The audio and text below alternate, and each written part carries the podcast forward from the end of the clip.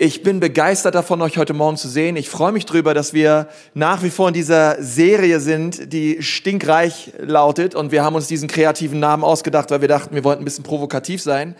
Aber wir glauben auf der anderen Seite auch, wann immer die Bibel über reiche Menschen redet, dann redet sie über uns. Ähm, wir sind die Reichen und Gott hat uns eine Verantwortung gegeben. Und ich glaube, dass ähm, diese Serie uns freisetzen wird, besonders auch für das, was wir am 11. und am 11. Dezember tun werden als Gemeinde. Wir werden gemeinsam eine, eine Spende einsammeln äh, für dieses Haus und für das, was Gott ähm, durch diese Gemeinde tut. Und ihr könnt euch das schon mal echt vormerken. Das ist, wir nennen es das Herz für sein Haus Spende. Und, und das ist das, was es ausdrückt. Hey, wenn du ein Herz hast für dieses Haus, ich fand es so stark, was Pastor Blake letzte Woche gesagt hat. Wir geben, wir geben kein Geld in eine Gemeinde, sondern wir geben Geld durch eine Gemeinde. Und du sagst, hey, wir wollen das unterstützen, was Gott hier tut und, ähm, und sagen, Gott, wir wollen Teil daran haben. Hey, dann lade ich dich so ein, dass du in deinem Herzen dir überlegst und ins Gebet gehst und sagst, Gott, was möchtest du eigentlich, dass ich gebe an diesem Tag hinein in dieses Haus? Und ich glaube, es wird grandios werden. Und ich möchte gerne heute mit uns über eine Stelle reden aus dem zweiten Korintherbrief, wenn du deine Predigtmitschrift rausholst, es gibt die in deinem Gottesdienstheft. Und ich denke mir immer so als Pastor, es gibt ungefähr, es gibt ja 52 Sonntage im Jahr, das macht 52 Mahlzeiten, die wir haben als Kirche, wo wir 52 Predigen hören. Und ich habe mal drüber nachgedacht, ich habe so lange nicht mehr über Geld geredet. Also falls du neu hier bist und dir denkst, ja, warum, warum reden wir jetzt über Geld und so weiter, das haben wir jahrelang nicht getan. Und ähm, ist erstaunlich, denn das, das war das Thema, über welches Jesus am allermeisten geredet hat. Und wir haben gesagt, hey, diese nächsten Wochen wollen wir gerne über Geld reden, wollen wir über den Umgang mit Geld reden, weil ich glaube, dass es so wichtig ist und ein so wichtiges Thema ist ähm, für uns in unserer Gesellschaft. Und wenn du deine Bibel dabei hast, schlag mal 2. Korinther 9 auf, die Verse 6 bis 11. Dort lesen wir, dies aber sage ich, wer sparsam sät, wird auch sparsam ernten und wer segensreich sät, wird auch segensreich ernten. Jeder gebe, wie er es sich in seinem Herzen vorgenommen hat. Nicht mit Betrübnis oder aus Zwang, denn einen fröhlichen Geber liebt Gott. Nächster Vers. Gott aber vermag euch jede Gnade, sagt mal alle, jede Gnade jede Gnade überreich zu geben, damit ihr in allem, alle Zeit, alle Genüge habt und überreich seid zu jedem guten Werk.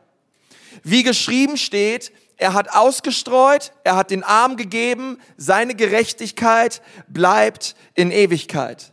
Der aber Samen darreicht, dem Seemann und Brot zur Speise, wird eure Saat darreichen und mehren und die Früchte eurer Gerechtigkeit wachsen lassen und ihr werdet in allem reich gemacht zu aller Aufrichtigkeit im Geben, die durch uns Danksagung Gott gegenüber bewirkt.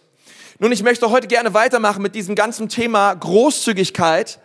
Und ich glaube, dass es ein wichtiges Thema ist, besonders auch für Menschen, die an Gott glauben. Denn unser Gott ist der großzügigste, er ist das großzügigste Wesen im Universum. Und wenn immer wir ihm nachfolgen und sagen, Gott, wir glauben an dich, wir wollen, dass unser Leben ähm, dich widerspiegelt, dann macht das uns automatisch zu großzügigen Menschen. Denn wir spiegeln durch unsere Großzügigkeit die Großzügigkeit unseres Gottes wider. Er liebt diese Welt, sagt die Bibel, so sehr, dass er gab. Unser Gott ist ein gebender Gott. Er gab sein Allerbestes für uns und auch wir dürfen Geber sein. Und, und das ist meine Botschaft für heute. Ich möchte mal mit uns beten und dann wollen wir direkt einsteigen. Herr Jesus, ich danke dir von ganzem Herzen, Gott, für das, was du an diesem Morgen sagen möchtest. Gott, wir bitten dich, dass dein Wort zu uns spricht. Gott, wir bitten dich, dass du uns veränderst. Gott, wir bitten dich so, dass ähm, wir in all dem wirklich dein Herz erleben, auch heute Morgen. Und wir danken dir von ganzem Herzen, dass Dortmund gestern gewonnen hat. In Jesu Namen. Amen. Preis den Herrn, Leute. Bayern mal nicht mehr Erster. Wer freut sich drüber? Okay, wer sich jetzt nicht freut, ich kann dich nicht verstehen. Ähm, endlich wieder ein bisschen Spannung im Haus. Ich bin da total begeistert drüber, aber ich bin noch über was ganz anderes begeistert. Und äh, das sind meine Kinder. Ich möchte gern mit euch kurz über Erziehung reden. Ähm, wer, wer liebt es nicht? Wer, äh, irgendwelche Eltern in diesem Raum? Ja, komm, ihr dürft euch ruhig melden, ihr dürft stolz drauf sein. Ähm, ich liebe meine Kinder. Und wenn Leute mich fragen, liebst du deine Kinder am wenn sie schlafen, dann würde ich auch Ja sagen. Denn es ist etwas Herrliches, wenn Kinder schlafen. Kann irgendwer dazu Amen sagen? Okay, ist einfach großartig, Herr Jesus. Danke, Herr, wenn sie einmal die Augen zu haben und schlafen und ruhig sind. Und meine Kinder sind nach meiner Frau die wichtigsten Personen in meinem Leben. Und ich dachte so, als ich über Kindererziehung nachgedacht habe, besonders die letzten Tage, dass dieses Thema so manchmal ganz schön dunkle Seiten aus unserer Seele hervorrufen kann. Oder die, unsere Kinder können uns manchmal an den Rand unserer Heiligung bringen. Wer von euch weiß, was ich meine? Okay? Ist einfach manchmal, ähm, manchmal so, dass das irgendwas in einem auslöst und, ähm, und du dich fragst, Mann, hey, das Leben könnte so einfach sein, wenn du dich einfach hinlegst und ruhig bist und mich einfach sein lässt. Und ich denke mir mal, also dieses Abenteuer und ich muss fast sagen, diese Reise des Kinder ins Bett bringens, am Ende dieser Reise denke ich immer bei mir, hey, meine Belohnung ist meine Frau. Deswegen ertrage ich alles, was davor kommt, denn ich denke mir, am Ende dieser Schlange steht eine wunderbare, herrliche Frau und ich denke mir, ey, lass uns pennen, lass uns einfach in Ruhe, damit ich einfach Zeit habe mit meiner Frau. Besonders die von euch, die jüngere Kinder haben oder, oder ihr könnt euch noch daran erinnern, als eure Kinder mal jung waren. Äh, vielleicht ist es auch immer noch so, wenn eure Kinder Teenager sind. Aber ähm, da kann ich nicht so Match sprechen. Ich habe zwei kleine Kinder, zwei Mädels und besonders die ältere, ähm, die, die, die fordert mich in diesem Punkt ganz schön heraus. Und ich dachte so, hey, ähm, es, es, alles, alles beginnt mit diesem Satz, so, jetzt geht's ins Bett. Und dann beginnt der Abend in meinem Hause. Weil was das Kind versteht ist, so, jetzt hack ich dir deinen Kopf ab. Das ist das, was Kinder draus machen. Wenn Mama sagt, Papa bringt dich jetzt ins Bett, was Kinder hören ist, jetzt wird Zeit zum Sterben und Papa, Papa, Papa wird es erledigen. Und auf einmal beginnt, ich weiß, bei uns ist es so, auf einmal beginnt ein, beginnt eine Körpersprache und ein, ein Über, auf, von 0 auf 100, auf einmal will sie nochmal spielen oder will nochmal essen oder will nochmal trinken und alles Mögliche machen. Und ich habe mir überlegt, wie viele Schritte sind es im Hause Kruse von diesem Satz, jetzt geht's ins Bett, bis das Kind liegt im Bett und das Licht ist aus. Das sind sieben Schritte. Ich möchte mal ganz kurz mit euch über diese sieben Schritte gehen, äh, wenn es in Ordnung ist. Ähm, vielleicht kann ich dem einen oder anderen helfen. Ähm, das erste ist, ähm, auf geht's ins Bett. Zweite ist Schlafanzug anziehen. Das ist eine richtige Herausforderung. Ähm, denn man liebt auf einmal das, was man anhat, will es nicht ausziehen. Ähm, aber irgendwie, notfalls ziehst du einfach den Schlafanzug über die Sachen rüber. Ähm, oder das Kind wird einfach so, wie es ist, in die Falle geworfen. Wir haben alles schon gehabt. Das dritte ist Badezimmer, okay? Zähne putzen. Ey, wir haben alles. Wir haben eine normale Zahnbürste, wir haben eine elektrische Zahnbürste, wir haben eine batteriebetriebene, solarbetriebene, atombetriebene Zahnbürste. Wir haben, wir haben alles ausprobiert. Und ehrlich gesagt, selbst wenn mein Kind nicht sich richtig die Zähne putzen möchte und will, und ich denke mir immer, hey, dann lass mir es halt sein, die Dinger fallen eh aus. Ja, ich, ich sehe nicht richtig den Sinn dahinter, mich stundenlang damit mit Milchzähnen zu beschäftigen, die eh bald rausfallen. Von daher sage ich, hey, ähm, den Punkt überspringen wir. Ähm, Punkt Nummer fünf ist Buch lesen, okay? Also Schlafanzug an, Zähne sind geputzt, sie legt sich auf Bett, ich möchte noch ein Buch gucken. Also du kannst nicht ein Buch nehmen, sondern sie muss die Bücher selber aussuchen. Und ich sage, okay, nur zwei Bücher, sie möchte meistens vier oder fünf, ich sage nur zwei und das nächste, der nächste Terz geht los und wir setzen uns hin, zwei Bücher, wir lesen die Bücher und, ähm, und dann sage ich, okay Lotti, wie schaut's aus, wollen wir beten? Und mein, ich, bin, ich bin Pastor, die meiste Antwort ist nein. Aber ist nein, nein, wir wollen nicht, wir wollen nicht beten, nein. Okay, ich sage, hey, hör mal zu, beten ist gut. Ähm, für was wollen wir dankbar sein? Und dann kommen meistens irgendwelche egozentrischen Dinge, dass auch alles in Ordnung ist. Und, ähm, und dann beten wir zusammen. Ich salbe sie mit Öl, leg ihr die Hand auf, leg sie ins Bett. Und der siebente Punkt ist, ich mache das Licht aus. Nun, warum erzähle ich euch all das? Weil das ist jetzt der Punkt, an den ich komme. Ich mache das Licht aus, ich gehe raus. Und ähm, sie liegt im Bett kurz, redet ein bisschen, verhandelt ein bisschen mit mir und ich gehe raus. Und es ist Ruhe. Du denkst, es ist Ruhe. Fünf Minuten lang, du, du, genießt diese neu erfahrene Freiheit. Du merkst eine himmlische Frische. In, vor allem, du, du, du spürst eigentlich, der Tag geht jetzt so richtig los. Preis den Herrn. Nach fünf Minuten, und ich weiß nicht, ob dein Kind auch so ist, hörst du ein, ein Wort eigentlich nur, und das ist dieses Wort Wasser. Wasser! Als wie so einer, der gerade in der Sahara auf dem Boden liegt und einen 5 Kilometer Marsch hinter sich hat und einfach völlig am Verdursten ist.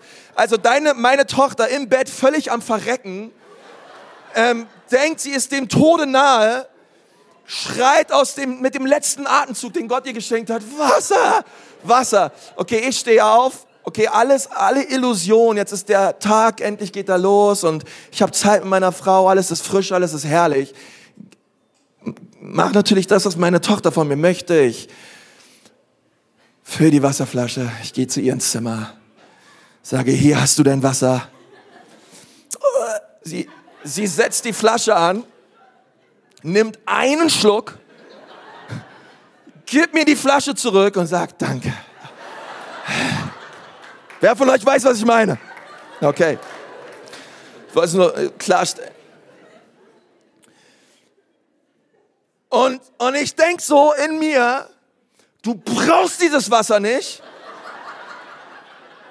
Äh, weil, weil wenn Kinder, was Kinder denken ist, wir Eltern, wir bringen das Wasser rein, aber was Kinder in ihrem Gehirn denken ist, Papa macht gleich Licht an, nimmt mich raus, nimmt mich mit rüber ins Wohnzimmer und wir hüpfen gemeinsam auf, dem, auf der Couch rum und haben Party.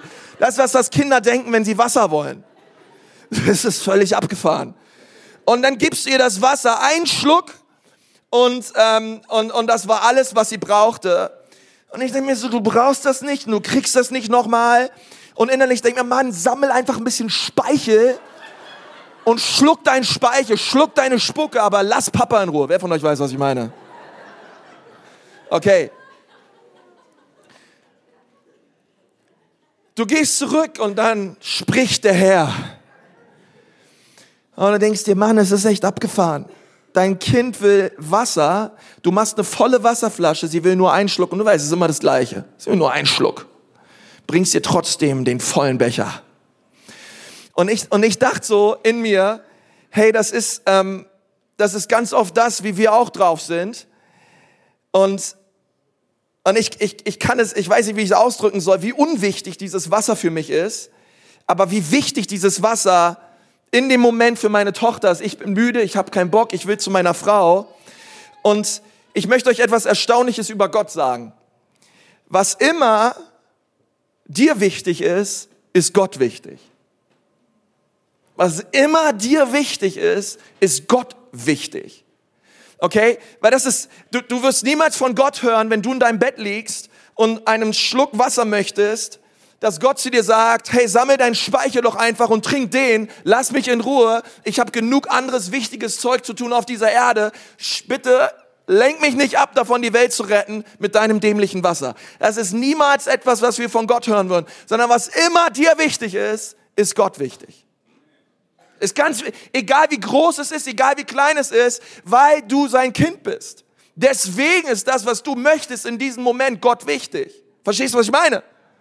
Gott ist es wichtig und egal wie klein die Dinge sind in unserem Leben, er hört und er sagt nicht, hey, bekomm erstmal die richtige Perspektive, denk mal an die großen, mächtigen Taten, die ich tun möchte und ich gerade tue und getan habe ähm, auf dieser Erde. Stör mich bitte nicht, sondern was immer dir wichtig ist, ist Gott wichtig und Gott wird sich kümmern und Gott wird sich für uns, um uns sorgen und Gott wird uns helfen. Und das ist erstaunlich. Ich liebe das Wesen unseres Gottes denn es bringt uns zu diesem Thema Geld.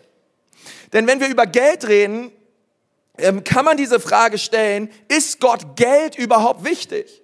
Ich meine, Gott gibt es nicht weitaus wichtigere Dinge auf dieser Welt. Und wenn man, wenn man nur Gott in sich selbst betrachtet und diese Frage beantworten würde, ist Gott wichtig, Geld wichtig, müsste man eigentlich sagen, jein. Also die Antwort ist ja, die Antwort ist nein, die Antwort ist nein, die Antwort ist ja. Ist Gott Geld wichtig? Nun, Gott an sich Geld ist ihm theologisch absolut unwichtig. Denn die, die Bibel sagt, hey, selbst wenn ich dich um einen Schluck Wasser beten würde, ähm, ich würde es nicht tun, denn mein ist die Erde und all ihre Fülle. Gott ist das einzige Wesen im Universum, welches in sich selbst völlig genug ist. Gott braucht uns nicht, Gott braucht niemanden, Gott ist Gott.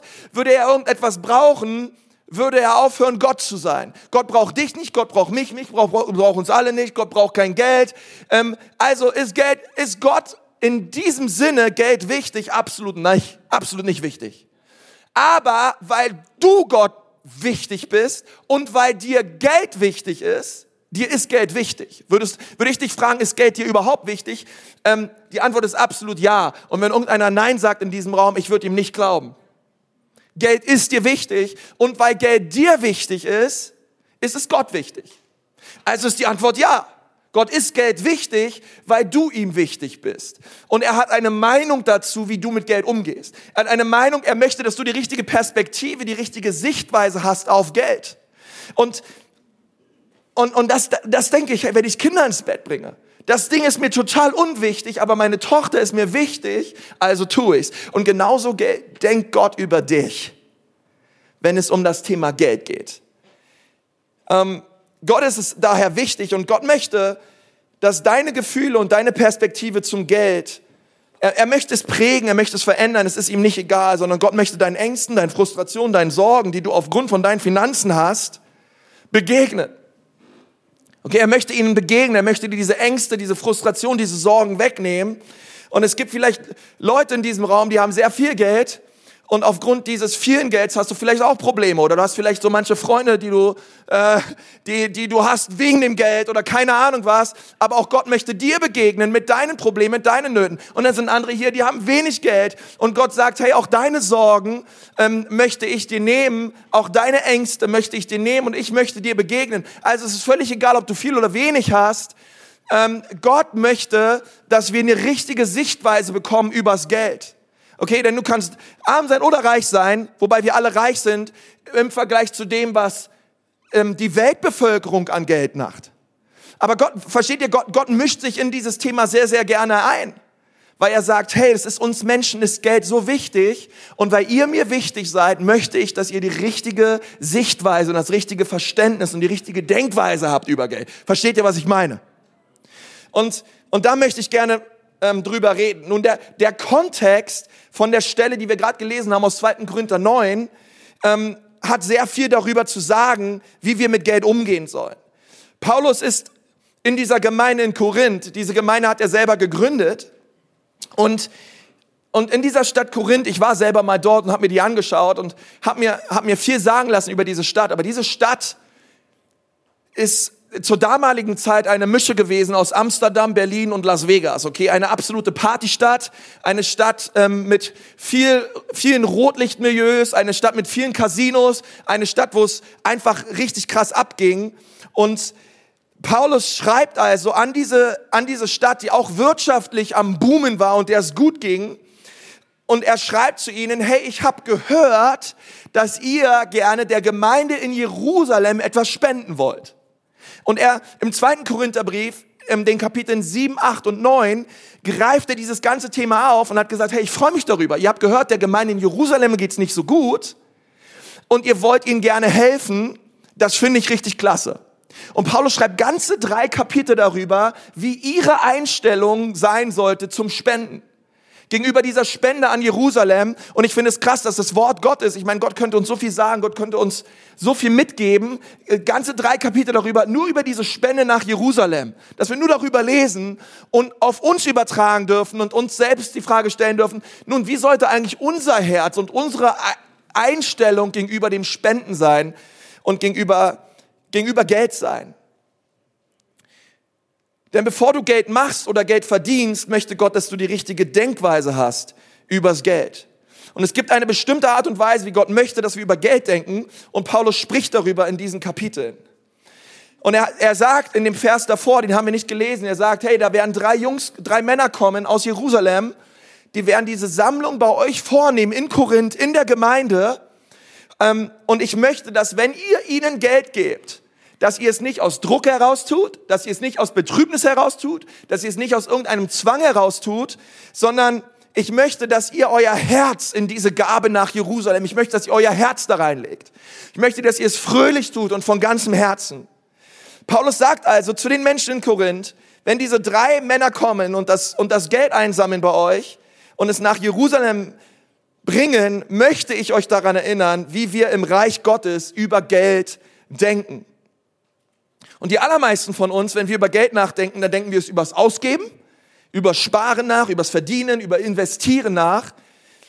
Und ich bin hier, um euch zu sagen, in, in Analogie mit dem, was Paulus gesagt hat zu den Korinthern, dass es noch einen viel stärkeren und höheren Weg gibt, über Geld nachzudenken, als allein übers Sparen, Ausgeben, Verdienen und Investieren. Die Bibel hat mehr zu sagen als nur die, über diese vier Bereiche. Es gibt einen kraftvolleren Weg, über Geld nachzudenken. Und dieser Gedanke ist kraftvoller und herrlicher als Ausgeben, Sparen, Verdienen und Investieren. Und es ist das ganze Thema des Säens.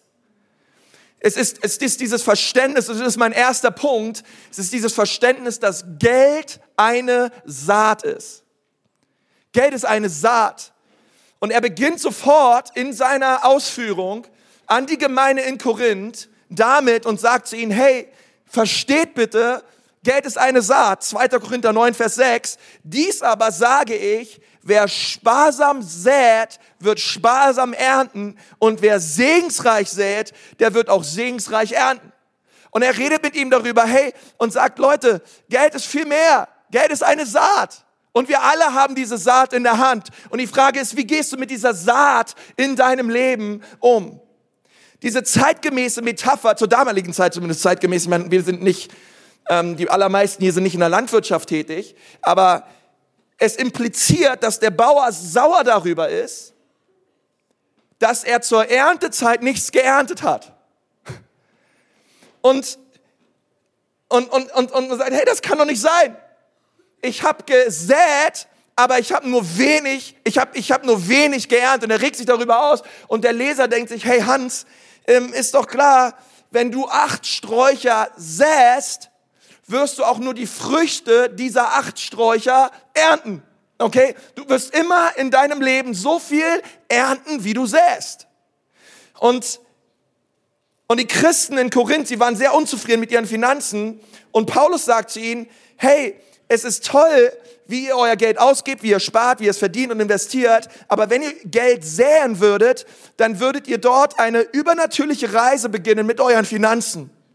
Und wir müssen es lernen, Geld als eine Saat zu sehen. Und das ist wichtig, denn wenn es um das Reich Gottes geht, wenn es um die Gemeinde Jesu geht auf Erden, das Werk, welches Gott auf dieser Erde tut, seine Gemeinde, dann spendest du nie einfach, sondern du säst immer. Du spendest nie, sondern du säst. Ich habe noch nie Geld einfach in eine Gemeinde gegeben. Ich habe noch nie Geld einfach einem Missionar gegeben. Ich habe noch nie einfach Geld irgendwohin gespendet, sondern ich habe immer gesät. Und das ist ein großer Unterschied. Es ist etwas grundlegend anders als, als zum Beispiel eine Investition. Wir investieren Geld, weil wir mehr Geld wollen. Oder? Deswegen investieren wir Geld, weil wir uns irgendwann erhoffen, hey, dass wir mehr Geld bekommen. Aber wenn wir Geld sehen, dann säen wir, weil wir mehr Menschen erreichen wollen. Wir investieren Geld, weil wir mehr Geld wollen, aber wir säen Geld, weil wir mehr Menschen erreichen wollen mit dem Evangelium. Es ist eine grundlegend andere Einstellung und Herangehensweise ans Geld. Und diese Sprache, die Paulus hier benutzt, die ist sehr absolut. Er sagt, wer spärlich sät, wird spärlich ernten und wer reichlich sät, wird reichlich ernten. Und ich denke mir, hey, so will Gott, dass wir über das Geld nachdenken. Und, und die Frage bleibt nun, wie viel säst du? Wie viel säst du in deinem Leben? Verstehe ich, dass mein Geld eine Saat ist? Denn wir, wir leben in einer Gesellschaft, die durchdrungen ist von Konsum. Und Gott hat sein Volk erklärt, den Juden auch schon im Alten Testament, und hat zu ihnen gesagt, hey, ähm, es, es gibt ein wichtiges Prinzip. Wenn du deine Saat isst, kannst du nichts ernten. Okay? Ich meine, so, so, ich mein, so leben doch die allermeisten Leute. Hey, kaum hast du dein Gehalt ähm, an alles, was sie denken, vielleicht sind, hey, ähm, wir, wir geben erstmal die ganzen Betriebskosten aus, alles, alles Geld geht erstmal runter und dann denken sie sich, okay, was wollen wir essen gehen, ähm, welche Kleidung, was können wir uns leisten, ähm, was wollen wir haben, äh, Schuhe, Klamotten, tolles Leben. Aber Gott sagt, wenn du Geld hast, solltest du dich fragen, wo kann ich diese Saat ausstreuen? Wo? In welchen Bereichen deines Lebens? Und wenn du dein Denken veränderst, dann werden sich deine Gefühle gegenüber deinen Finanzen auch verändern. Und, und so möchte ich denken, ich möchte im Hause Kruse, ich möchte denken, Geld ist eine Saat. Und dort, wo ich es hinsehe, es macht einen sehr großen Unterschied. Ähm, wo ich es hinsehe und ich werde ernten. Ich werde ernten in meinem Leben. Und wenn wir sehen, werden wir immer ernten. Das zweite ist, also Geld ist eine Saat, sagt Paulus. Das zweite ist, er sagt, geben ist eine Herzenssache. In Vers 7 lesen wir, jeder gebe, wie er sich in seinem Herzen vorgenommen hat. Das ist mir ein sehr wichtiger Punkt. Denn ehrlich gesagt, wo triffst du deine Entscheidung, wenn es ums Geld geht? Wir treffen täglich tausend Entscheidungen und die allermeisten Entscheidungen treffen wir im Kopf. Wir, wir tun das, was Sinn macht. Wir tun das, was logisch ist. Und dann sagt Paulus weiter, jeder soll geben, nicht aus Betrübnis oder aus Zwang. Keiner soll aus Betrübnis geben. Finde ich auch interessant, dass er sagt, hey, es geht nicht einfach darum, Videos anzuschauen von ähm, irgendwelchen Kindern oder irgendwelchen Nöten in dieser Welt und wir geben einfach aus Betrübnis heraus, ähm, weil wir uns schlecht fühlen, sondern er sagt, du sollst dahin geben und das tun, wo dein Herz berührt wird. Es ist eine, geben ist eine Herzenssache. Und Paulus eröffnet hier also ein weites Feld, wo es nicht ums Geben geht, sondern es geht eigentlich um unser Herz. Es geht um unser Leben. Das christliche Leben trifft nicht Entscheidungen aus dem Kopf heraus, sondern aus dem Herzen heraus. Und Paulus sagt zu ihnen, wenn ihr gebt, tut es von Herzen. Okay? Das heißt, unser Herz muss darin sein. Warum sagt Paulus das? Weil Paulus weiß, dass wenn dein Herz berührt wird, geht deine Hand ganz automatisch auf. Gottes Weg ist immer von innen nach außen. Gott weiß, wenn er dein Herz hat, geht deine Hand auf, weil, weil er ist großzügig, er ist ein Geber, er, er liebt es, wenn wir segnen und er weiß, dass wenn dein Herz berührt wird von seiner Liebe, von seiner Nähe, von seiner Gegenwart, dann wirst du automatisch ein Mensch werden, der gerne gibt.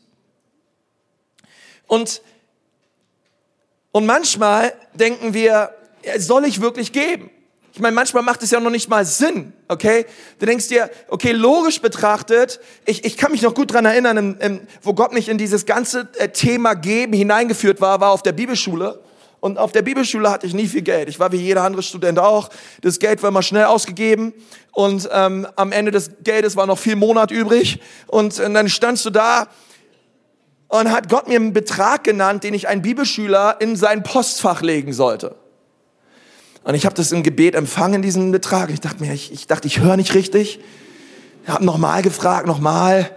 Ja, ja. Und dann, ich weiß noch, ja, wie so ein, wie so ein, weiß ich auch nicht, wie so ein jammerner Dackel bin ich zum Sparkassenautomaten und hab, äh, hab dieses Geld abgehoben und habe einfach nur noch dann meinen Kontostand gesehen und dachte, Herr Jesus, das kann nicht dein Ernst sein.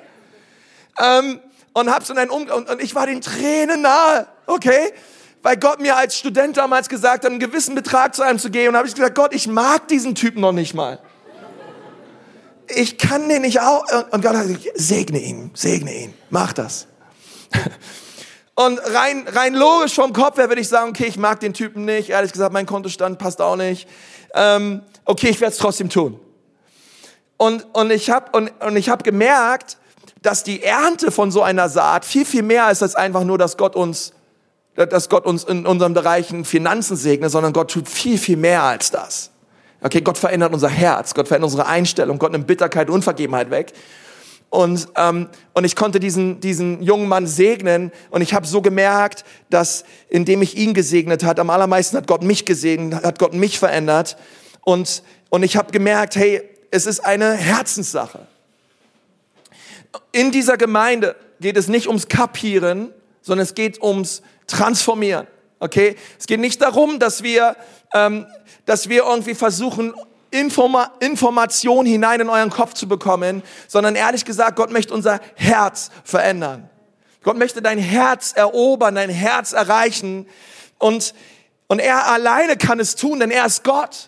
Er kann an den sensibelsten Punkt deines, deines Seins eingreifen und dich verändern. Keine andere Macht und Kraft und, und Persönlichkeit dieser Welt kann das tun. Das kann nur Gott, denn er hat dich gemacht. Er kennt dich durch und durch. Und er möchte dein Herz verändern.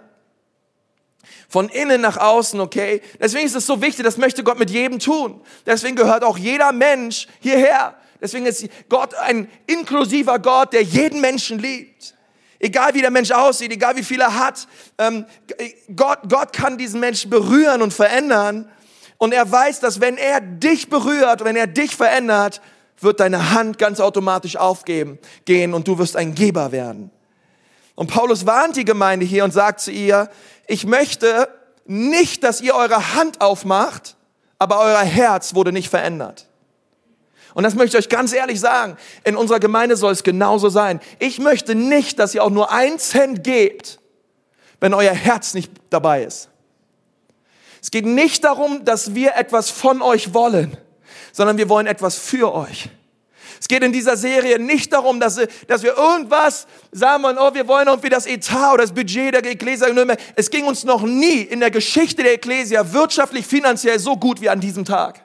Okay? Das ist keine Serie, wo wir sagen, hey, jetzt, jetzt brauchen wir Geld oder irgendwas, sei ferne. Okay? Was wir wollen ist, dass alle Ängste, alle Sorgen, alle Frustrationen, die wir so oft haben im, im, im Bezug auf Geld, Gott möchte diese Frustration, diese Sorgen, diese Probleme lösen in deinem Leben. Er möchte dein Herz und dein Denken verändern gegenüber Geld und dich freisetzen. Das ist der Grund, warum wir das tun. Und, und, und, und du darfst so viel mehr ernten als das. Denn alles andere, wenn wir geben, ohne unser Herz ist dabei und wir machen es einfach nur aus, aus Zwang oder aus Pflichtbewusstsein, hey, dann ist da, dann hört dieser Ort auf, eine Kirche zu sein, dann werden wir eine Sekte. Weil dann ist da, dann beginnt Manipulation. Aber Paulus sagt, hey, das sei ferne von euch, das sollt ihr nicht tun, sondern wenn ihr gebt, tut es von ganzem Herzen. Okay, und das, und das bete ich, dass wir so eine Gemeinde sind, die von Herzen gibt, weil Gott unser Herz verändert hat. Das dritte ist, Gottes Großzügigkeit ist meine Motivation. Wenn es ums Geben geht, meine Motivation soll Gott sein. Sagt die Bibel, denn Gott liebt einen fröhlichen Geber. Denn einen fröhlichen Geber hat Gott lieb. Ich kann euch noch erinnern, damals in der Siebenkirchstraße in unserem alten Gemeindehaus hatten wir mal so einen, so einen Kasten an der Wand hängen. Wer von euch kann ich euch an diesen Kasten noch erinnern? Okay, allerwenigsten hier, ihr, Oldschool-Leute noch, die vom Anfang an dabei sind. Da stand immer dieser Vers drauf, einen fröhlichen Geber hat Gott lieb. Und du bist da rausgegangen aus dem Gott, ich sage, ja, hm, wenn ich nicht gebe, hat Gott mich dann noch lieb?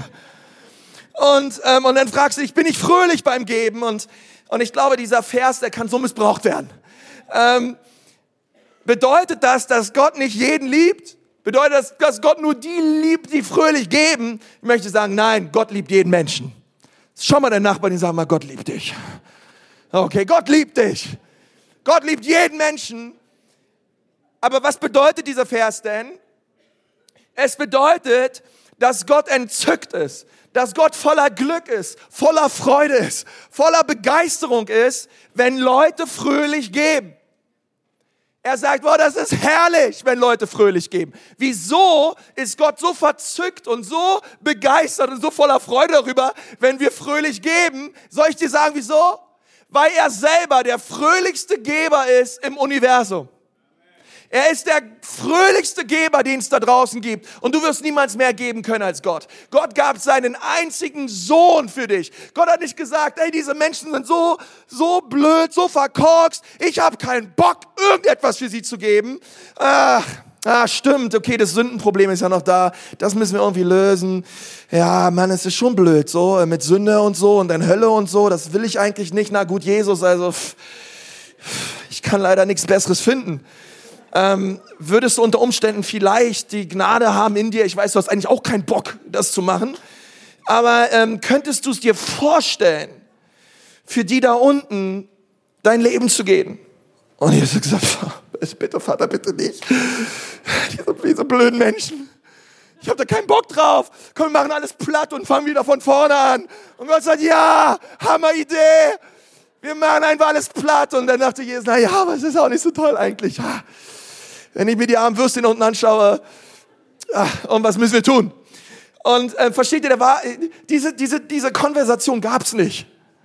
Okay, dass Gott irgendwie vor, vor lauter Knausrigkeit und Geiz Oh, ja, wir gerade wie so eine, wie so ein, wie gerade so, gerade so seinen Sohn rauskicken konnte aus dem Himmel, ähm, der wieder Willens sein Leben gab, oh, sondern die Bibel sagt, für die vor ihm liegende Freude gab er sein Leben für uns. Okay, es hat Gott, es hat Gott so eine Freude bereitet, sich vorstellen zu können und sich sehen zu können, wie Menschen auf dieser Erde ihn preisen, ihn erheben und in Ewigkeit bei ihm sind. Titus 3 sagt, denn die Menschenliebe Gottes ist erschienen in Christus Jesus. Unser Gott ist, er, er, er, keiner liebt Menschen so sehr auf diesem Planeten wie Gott. Okay, seine Großzügigkeit ist meine Motivation. Er gab, er gab, er gab, um dich zu befreien, um mich zu verändern. Er gab und weil er gab, möchte auch ich geben. Warum liebt Gott einen fröhlichen Geber? Weil es ihn widerspiegelt. Er ist der fröhlichste Geber, den es gibt. Und wenn wir fröhlich geben, werden wir wie er in seiner Haltung, in seinem Charakter. Das ist seine Natur, er liebt es. Und, und das ist der Kern von dem, was wir sagen, weil Gott diese Welt so sehr geliebt hat so sehr, Gott hat ein so sehr über diese Welt ausgesprochen, ein so sehr über dein Leben. Egal wie du dich gerade fühlst, vielleicht fühlst du dich nicht geliebt. Ich möchte sagen, Gott liebt dich so sehr. Und er hat ein so sehr über dein Leben und seine Großzügigkeit ist meine Motivation. Das vierte ist, und damit möchte ich gerne aufhören, Gott will nicht etwas von dir, sondern er möchte dich. Wenn wir über das Geld nachdenken, dann dann möchte ich dir sagen, Gott, Gott möchte etwas, Gott, Gott, Gott möchte dich, Gott möchte dein Herz. Er sagt in Vers 8, Gott aber vermag. Und dieses Wörtchen vermag ist ein wichtiges Wort in diesem Vers 8, denn vermag bedeutet hier, er, er kann es tun, aber er tut es nicht für jeden. Gott vermag es zu tun. Okay, das bedeutet, es müssen verschiedene Umstände eintreten, damit Gott das tut, was wir hier in Vers 8 lesen. Gott vermag etwas zu tun. Es scheint mir so, als, als ob die, die verstanden haben, dass Geld eine Saat ist, und sie sehen diese Saat, dass Gott sagt, hey, ich möchte etwas in ihrem Leben tun. Ich möchte, dass sie etwas in ihren Finanzen verstehen. Und in, und in dem, was danach kommt, in Vers 8, schaut mal, wie oft das Wort jeder und alle vorkommt. Gott vermag was zu tun. Gott aber vermag euch jede Gnade überreichlich zu geben, damit ihr in allem, alle Zeit, alle Genüge habt. Wow! Gott, übertreibst du ein bisschen? Allem, alle Zeit, alle. Okay, ich, ich, ich liebe ja immer Superlative, aber Gott liebt Superlative noch viel mehr. Meine Frau sagt immer, Gott liebt immer diese Superlative. Hör auf mit diesen ganzen Superlativen. Kannst du nicht einfach mal sagen, dass etwas einfach nur gut ist oder nett ist? Ja, Schatzi, ich mache es, okay? Es war einfach gut. Es war, es war extrem gut. Ähm, es war herrlich. Aber Gott setzt immer noch einen um drauf. Er sagt, damit ihr in allem alle Zeit, alle Genüge habt und überreich seid zu jedem guten Werk. Zu jedem, jedem, jedem, jedem guten Werk. Das ist Gottes Verheißung, wenn du deine Hand offen ihm entgegenhältst. Das ist Gottes Verheißung, was er tun wird in deinem Leben. 2. Korinther 9, Vers 8. Wenn er dein Herz berührt hat und du öffnest deine Hand, was möchte Gott in deinem Leben tun? Er möchte dir in allem reichlich, alle Zeit, alle Genüge gegenübertreten. In, in, in allem. Okay, da geht es nicht um deine Finanzen. Gott möchte dir so viel mehr schenken. Gott möchte so viel mehr tun. Das sind Gottes Verheißungen, wenn du ihm dein Geld entgegenhältst. Und einige von euch denken jetzt, okay, äh, Konsti, alles klar, also ich habe 6.500 Euro auf meinem Konto. Muss ich jetzt also äh, diese 6.500 27 Euro von meinem Konto abheben und alles ins Reich Gottes geben. Ist eine gute Frage, oder? Und meine Antwort ist nein. Aber könntest du es, wenn Gott dich darum bittet? Könntest du es? Weil Gott will nicht das, was du hast, Gott will dich. Könntest du es tun? Und, und da kommen wir an, den, an, an diesen Herzschlag des Evangeliums. Als Abraham endlich seinen verheißenen Sohn Isaak bekommen hat, er hat Jahrzehnte auf diesen Sohn gewartet. Er hat Jahrzehnte für diesen Sohn gebetet. Da kam Gott auf die vortreffliche Idee, gib mir deinen Sohn hin. Gib ihn mir zurück. Opfere in mir, etwas völlig abgefahrenes. Die Bibel sagt uns ständig, dass Gott keine Menschenopfer möchte. Aber, aber Gott sagt, gib mir deinen Sohn zurück. Hast du mir doch geschenkt. Aber okay, wenn du möchtest, er packt diesen Jungen. Die Bibel sagt, Gott hat zu ihm gesprochen und es gab keinerlei Diskussion. Der nächste Vers ist sofort, und Abraham nahm seinen Sohn Isaak und ging mit ihm auf den Berg. Und, und, und er holte sein Messer raus, war kurz davor, seinen Sohn hinzugeben.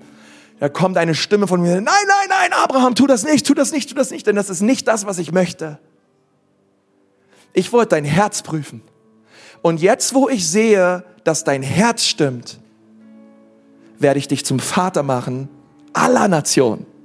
Du wirst nicht nur ein Kind haben, sondern du wirst so viele Kinder im Glauben haben wie Sterne am Himmel und Sand am Meer.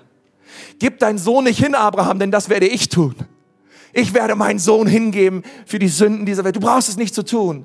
Aber weil ich dein Herz sehe, weil ich gesehen habe, dass du von Herzen bereit warst, gehorsam zu sein und das zu tun, worum ich dich gebeten habe, werde ich dich nun segnen und segnen und segnen und segnen. Gott will nicht, verstehst du, Gott will nicht etwas von dir, Gott will dich. Gott möchte dein Herz, denn das ist das, um was es geht. Gott möchte Zugang haben zu allen Bereichen deines Lebens. Und er möchte das sicherstellen. Dass du sagst, Gott, hier ist mein Leben. Es ist, es ist mir egal, Gott. Ich, ich, ich, ich möchte, dass das Thema meines Lebens Gott ist. Seine Mission und das, was er vorhat. Und wenn ich unseren Gott sehe, dann sehe ich einen Gott, der Menschen liebt, der Sünder liebt, der kaputte, schlechte, böse, verdorbene Typen liebt, wie ich mal einer war. Weg von Gott. Aber er hat mich geliebt, er hat mich errettet, er hat mich verändert. Und dieser selbe Gott, sein Herzschlag hat sich über die Jahrtausende nicht verändert. Er möchte uns Menschen begegnen und er möchte uns gebrauchen. Er möchte, dass wir kapitulieren und sagen, Gott, alles in meinem Leben gehört dir. Und auch mit meinen Finanzen. Meine Finanzen sind da, Gott, um das zu fördern, das zu unterstützen, was du auf dieser Erde vorhast. Denn ehrlich gesagt, am Ende deines Lebens wirst du nicht sagen, oh Mann, ähm, hätte ich mir nur mal mehr Zeugs gekauft. Schade, dass ich es nie geschafft habe, diese Louis Vuitton Tasche mir zu kaufen. Mist. Und ich hätte am liebsten mal einmal ein Auto gehabt mit etwas mehr als 86 PS her. Schade, dass es nie geklappt hat. Das wirst du nicht sagen. Ich verspreche es dir als dein Pastor und ich habe Menschen begleitet auf dem Sterbebett. Viele. Dass die meisten sagen, es hätte ich mal mehr gebetet und hätte ich mal mehr gegeben. Hinein in das Werk, was Gott auf dieser Erde tut. Ihr Lieben, wir geben niemals in eine Gemeinde, wir geben durch eine Gemeinde. Und in dieser Gemeinde werde ich dir eins versprechen, solange wir existieren und ich hier Pastor bin, werden wir alles daran setzen, Menschen zu erreichen, die noch nicht da sind.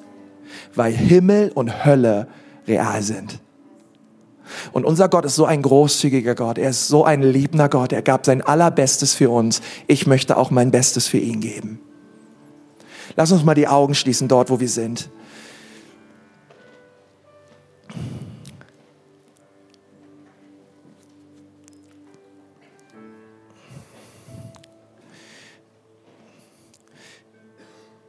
Und ich, und ich möchte dich heute fragen, ich möchte gerne zwei Aufrufe machen, okay? Der erste Aufruf, das, der erste Aufruf zum Gebet ist für die Menschen, die sagen heute Morgen, hey Pastor, ich brauche eine neue Denkweise übers Geld. Ich, ich möchte Gott bitten, dass er heute Morgen mein Herz berührt Und ich möchte nicht mehr zurückhalten. Ich möchte nicht mehr geizig sein. Ich, ich möchte nicht mehr egozentrisch sein, Gott, sondern ich möchte, oh Gott, ich sehne mich danach, ein Geber zu sein. Okay, das ist für Leute auch, die mit Jesus unterwegs sind. Und ich weiß, dieser, diese So-Kraft hinein, dass sich alles um uns dreht, der ist so gewaltig. Ich kenne das in meinem eigenen Leben. Diese So-Kraft ist so gewaltig. Und wenn du dich danach sehnst und sagst, ich möchte neu sehen und verstehen, dass Geld eine Saat ist. Und ich möchte in das hineinsäen, was wirklich zählt. Und du merkst einfach, dass heute Morgen Gott dein Herz berührt hat und du möchtest ihm gerne Antwort geben. Du, du sehnst dich nach Veränderung. Vielleicht gibst du auch, aber du merkst, dein Herz ist nicht dabei. Und du möchtest Gott heute Morgen bitten, dass er dein Herz verändert in Bezug aufs Geben. Aber während alle Augen geschlossen sind und du spürst einfach, das ist für dich dran. Ich möchte gerne für dich beten. Vielleicht magst du mal deine Hand heben, dort wo du gerade sitzt. Und Gott, hier bin ich. Gott, ich danke dir für die ganzen vielen Hände, die hochgegangen sind, Herr. Und ich segne diese Menschen jetzt gerade, Gott. Ich segne sie mit deiner Liebe, mit deiner Großzügigkeit, Gott. Ich segne sie damit, Herr, dass sie Menschen sind, Gott, die für dich leben und deiner Sache. Und ich danke dir, Gott, für den gewaltigen Einfluss und die gewaltige Ernte, Gott, die du ihnen verheißen hast. Gott, du möchtest in allem, zu aller Zeit, ständig, dass sie Genüge haben. Gott, du hast viel mehr für uns bereitet. Gott, du segnest sie mit deinem Frieden. Du segnest sie mit einem guten und gesunden Schlaf. Du segnest ihre Kinder mit guten und gesunden Schlaf. Gott, du segnest sie, Gott. Und ich bitte dich, Herr, dass du sie jetzt gerade berührst an diesem Punkt. Denn das kannst du so gut tun, Jesus. Bitte tu es jetzt gerade, Herr. Und andere von euch heute Morgen, für euch ist es Zeit, Ja zu sagen zu Jesus. Ihr, ihr spürt gerade jetzt, dass, dass ihr Jesus braucht. Vielleicht bist du zum allerersten Mal in diesem Gottesdienst, in dieser Kirche. Vielleicht kommst du schon öfter, aber hast dich vielleicht noch nicht getraut. Oder jetzt gerade spürst du, wie Gott sagt, hey, ich liebe dich. Ich möchte dir vergeben. Lauf in meine Arme. Vielleicht bist du mal in seine Arme gelaufen, aber du lebst jetzt dein eigenes Ding. Du lebst fern von Gott. Es ist dir egal, was Gott sagt. Es ist dir egal, was die Bibel sagt. Du lebst in deiner Sünde und du genießt sie auch noch. Aber heute Morgen spürst du dieses, diesen Impuls, wo du merkst, Mann, ich muss umkehren. Mann, ich muss 180 Grad mich drehen und neu zu Gott kommen. Hey, ich möchte dir sagen, wo die Sünde groß ist, ist die Gnade noch viel mächtiger. Wir haben, wir haben alle Schuld und Sünden in unserem Leben. Aber wie wir gesungen haben, Gottes Liebe und Gottes Gnade ist größer als meine Schuld und als meine Sünde. Und egal was es ist, Gott lehnt dich nicht ab, Gott stoßt dich nicht davon, sondern er steht mit weiten Armen vor dir und sagt, komm zu mir. Ich liebe dich und ich möchte dir vergeben all deine Schuld und all deine Sünden. Und du spürst jetzt gerade, dass du zu diesem Jesus kommen möchtest. Denn dort, wo du sitzt, heb mal deine Hand jetzt gerade hoch. Ich möchte gerne für dich beten auch. Und du merkst, ja, ich möchte kommen. Dort, wo du, dort, wo du sitzt, heb einfach mal deine Hand. Sag, ja, hier bin ich. Danke, deine Hand sehe ich. Deine Hand sehe ich auch. Es sind noch mehr Leute da. Danke, deine Hand sehe ich auch. Die sagen, Jesus, ich komme zu dir. Danke, deine Hand sehe ich auch. Super. Herr Jesus, ich danke dir für diese Hände. Ich danke dir für diese Menschen. Gott, ich bitte dich so, dass du sie berührst und dass du sie veränderst von innen nach außen. Danke, dass du sie liebst. Danke, dass sie, dass sie dir wichtig sind und dass du ihre Herzen veränderst, transformierst und sie nicht mehr dieselbe sind in Jesu Namen. Herr, du wäschst sie rein an diesem Morgen durch dein Blut. Und ich möchte dich bitten, dass du uns als Kirche hilfst, dass sie wachsen im Glauben und stark werden in dir. In Jesu wunderbaren Namen. Komm, lass uns diesen Leuten mal einen Applaus geben, einen mächtigen Applaus. Gott ist gut. Er ist wunderbar. Er ist wunderbar. Er ist wunderbar.